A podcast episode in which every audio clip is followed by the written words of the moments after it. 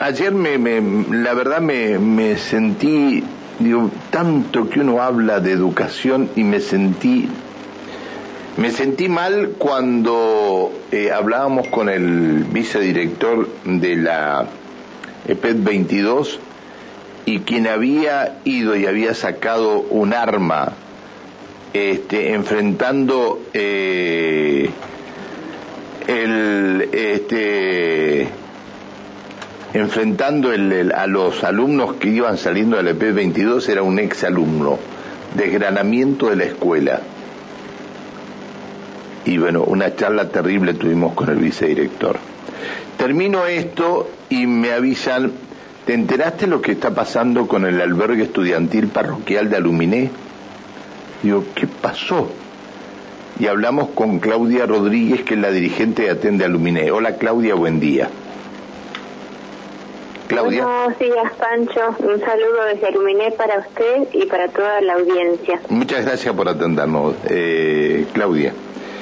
Claudia, eh, a ver, ¿por qué no nos contás qué está pasando con el albergue estudiantil?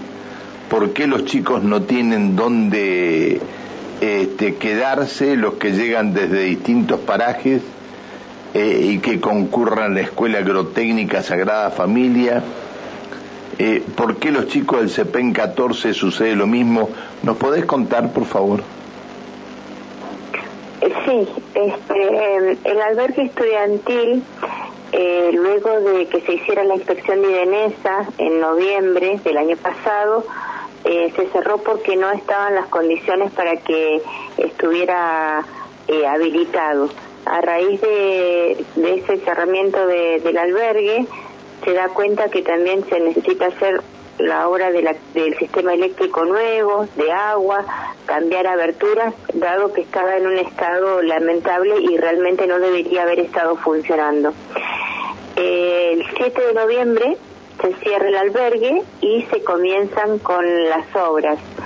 Este, comentarte que al albergue estudiantil asisten aproximadamente 56 estudiantes de los distintos parajes y hoy eh, están siendo afectados sin poder asistir a clase 35 estudiantes de los parajes de Loncoluán, Ñorquinco, eh, Quilca, Quillén, Rucachoroy, Carrilil y Laguna Blanca.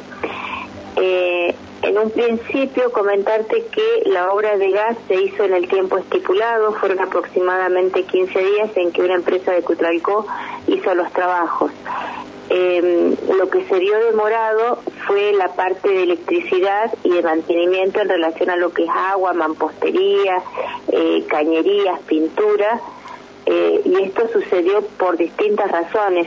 En, es decir, a ver, un minuto, espérame, esto es, eh, eh, estos chicos tienen el periodo septiembre-mayo, es decir, en mayo se terminan las clases. Claro, hay un porcentaje de, estos estudiantes eh, que son eh, aproximadamente 15 que eh, concurren a la Escuela Agrotécnica Sagrada Familia de acá de Aluminé. Esos y esas estudiantes casi han estado cinco meses sin eh, poder estar en clases presenciales como el resto de sus compañeros y compañeras, este, más allá de que hubo distintas alternativas para fortalecer sus proyectos y sus trayectorias a lo largo de este tiempo. El resto pertenecen a, al CEPEN, perdón, 12 a la cuenca eh, y otros al CEPEN 14 eh, que bueno, el CEPEN 14 es una escuela marzo-diciembre, por lo tanto llevan eh, semanas nada más este, sin clases.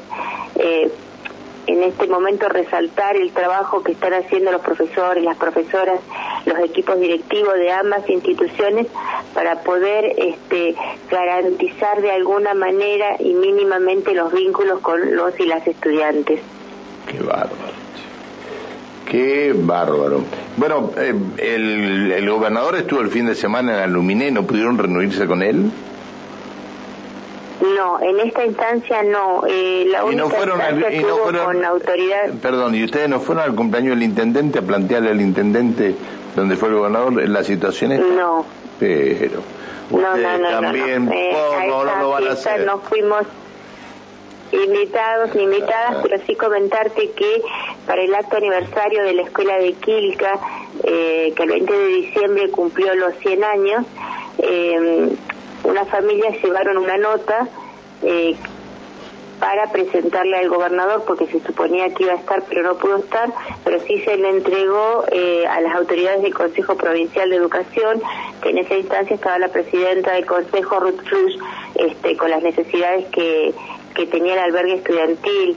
A raíz de esta situación se conformaron mesas de trabajo técnica con toda la comunidad educativa este, se vieron distintas instancias, como te decía antes, para fortalecer los procesos, eh, como conseguir un transporte.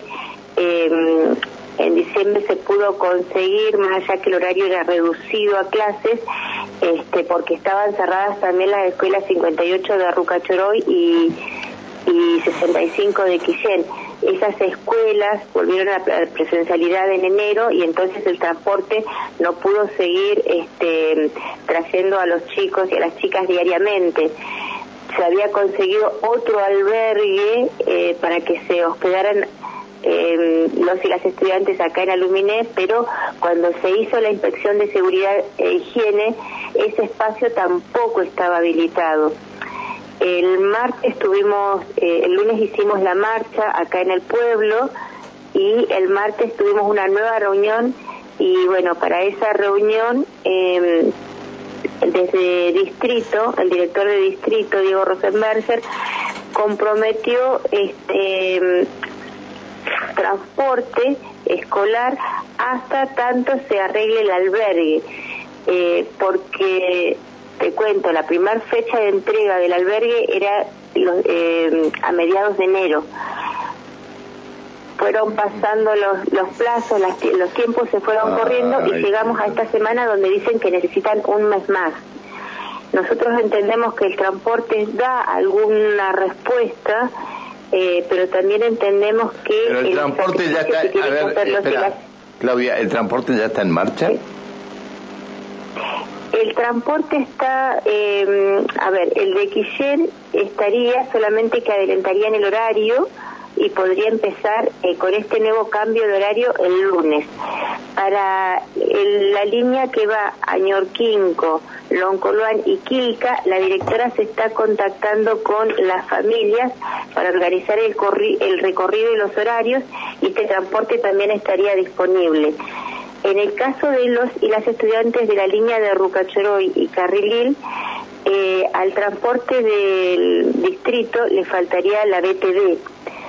Eh, así que bueno, se está esperando si se puede eh, habilitar ese transporte y por otro lado a las comunidades llegaron Traffic Nueva, así que se iba a hablar con la comisión directiva, con los loncos de la comunidad a ver si eh, podían usar eh, esos transportes, sumado que el distrito eh, se compromete a garantizar el combustible. Así que se está viendo esas dos posibilidades, el transporte del distrito o de las comunidades todo para se está viendo. y Ruca.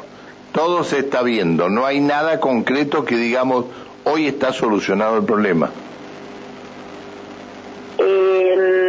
solucionado no. Y por otro lado, que quiero hacer una mención en este sentido. El transporte podría garantizar, llegarían más temprano, posiblemente y demás, pero implica el gran sacrificio de los y las estudiantes y de sus familias porque se tienen que levantar a las 5 o 6 de la mañana. Y por ejemplo el transporte que va para Ruca, eh, perdón, para Loncoluaño, Orquinco y Quilca, depende de la cantidad de estudiantes cuando confirmen, este tienen que levantarse muy temprano por la madrugada y de acuerdo al recorrido que hagan van a estar llegando a sus hogares 7, 8, 9 de la tarde. Entonces entendemos que hay predisposición en este sentido, pero entendemos que no son las condiciones para que los y las estudiantes estén estudiando Claudia. y puedan rendir. Sí. Sí, buen día. ¿Cómo estás, Alejandra? Te saluda. Me quedé pensando, me quedé pensando, Claudia, en un momento que dijiste, hablaste de cinco meses sin clases de alumnos de la agrotécnica. ¿Se pueden recuperar esos cinco meses? ¿Hay forma? de recuperarlos? Las directoras de ambas escuelas, en la reunión que mantuvimos el martes, este, lo que están tratando es a través de distintos dispositivos eh, y estrategias garantizar los vínculos. Eh, están viendo todas las formas posibles de hacerlo. La realidad es que eh, todos los contenidos no los van a recuperar y la realidad es que, eh, por lo menos en la escuela agrotécnica, que es lo que planteaba la directora, están muy, muy preocupados porque ellos ahora en, en junio estarían terminando las clases y estos chicos y chicas este, no habrían cumplido con ninguna de las partes eh, prácticas que tiene la, la escuela. Es una escuela agrotécnica que tiene la orientación en, en animales y en vegetales y esta parte práctica que es tan necesaria casi no la han tenido. Bien. Es muy difícil no que se pueda recuperar todo este tiempo que se ha perdido de clases presenciales. No nos conté más nada, ya está. Ya nos contaste todo. Te agradezco que nos hayas atendido. Nadie Por se puso, lado, nadie se puso. que en sí, esta mesa sí. Sí, Perdón, con- contarte que en esta mesa se decidió ir eh, a seguir con la, con la evaluación de los trabajos y si vemos que este, no están trabajando porque no hay personas este, trabajando diariamente en el albergue eh, o falta algún material, pero nos dijeron que estaban todos, eh, situaciones que han que se han sucedido anteriormente, este, se organizaría un viaje para, para, para ir a, llevar estos reclamos a, a las puertas del Consejo Provincial de Educación. Bueno, las puertas de la radio están abiertas. Cuando vengan, acérquense hasta la radio, Rivadavia y Entre Ríos, y charlamos un rato más. Te mando, Bueno, un, abra- te mando, gracias, Pancho. te mando un abrazo y te agradezco que nos hayas atendido.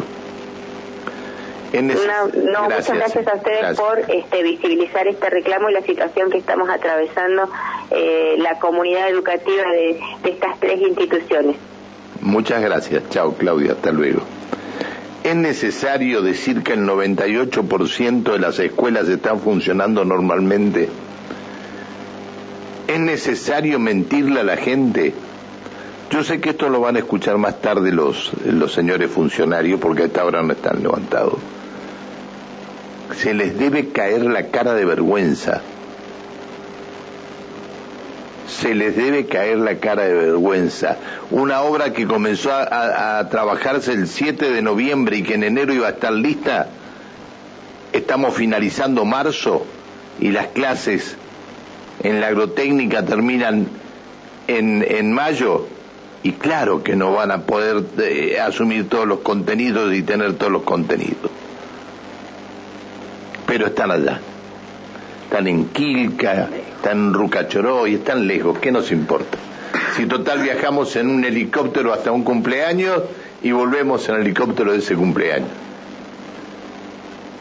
Se les debería caer la cara de vergüenza y pedirle disculpa a la comunidad.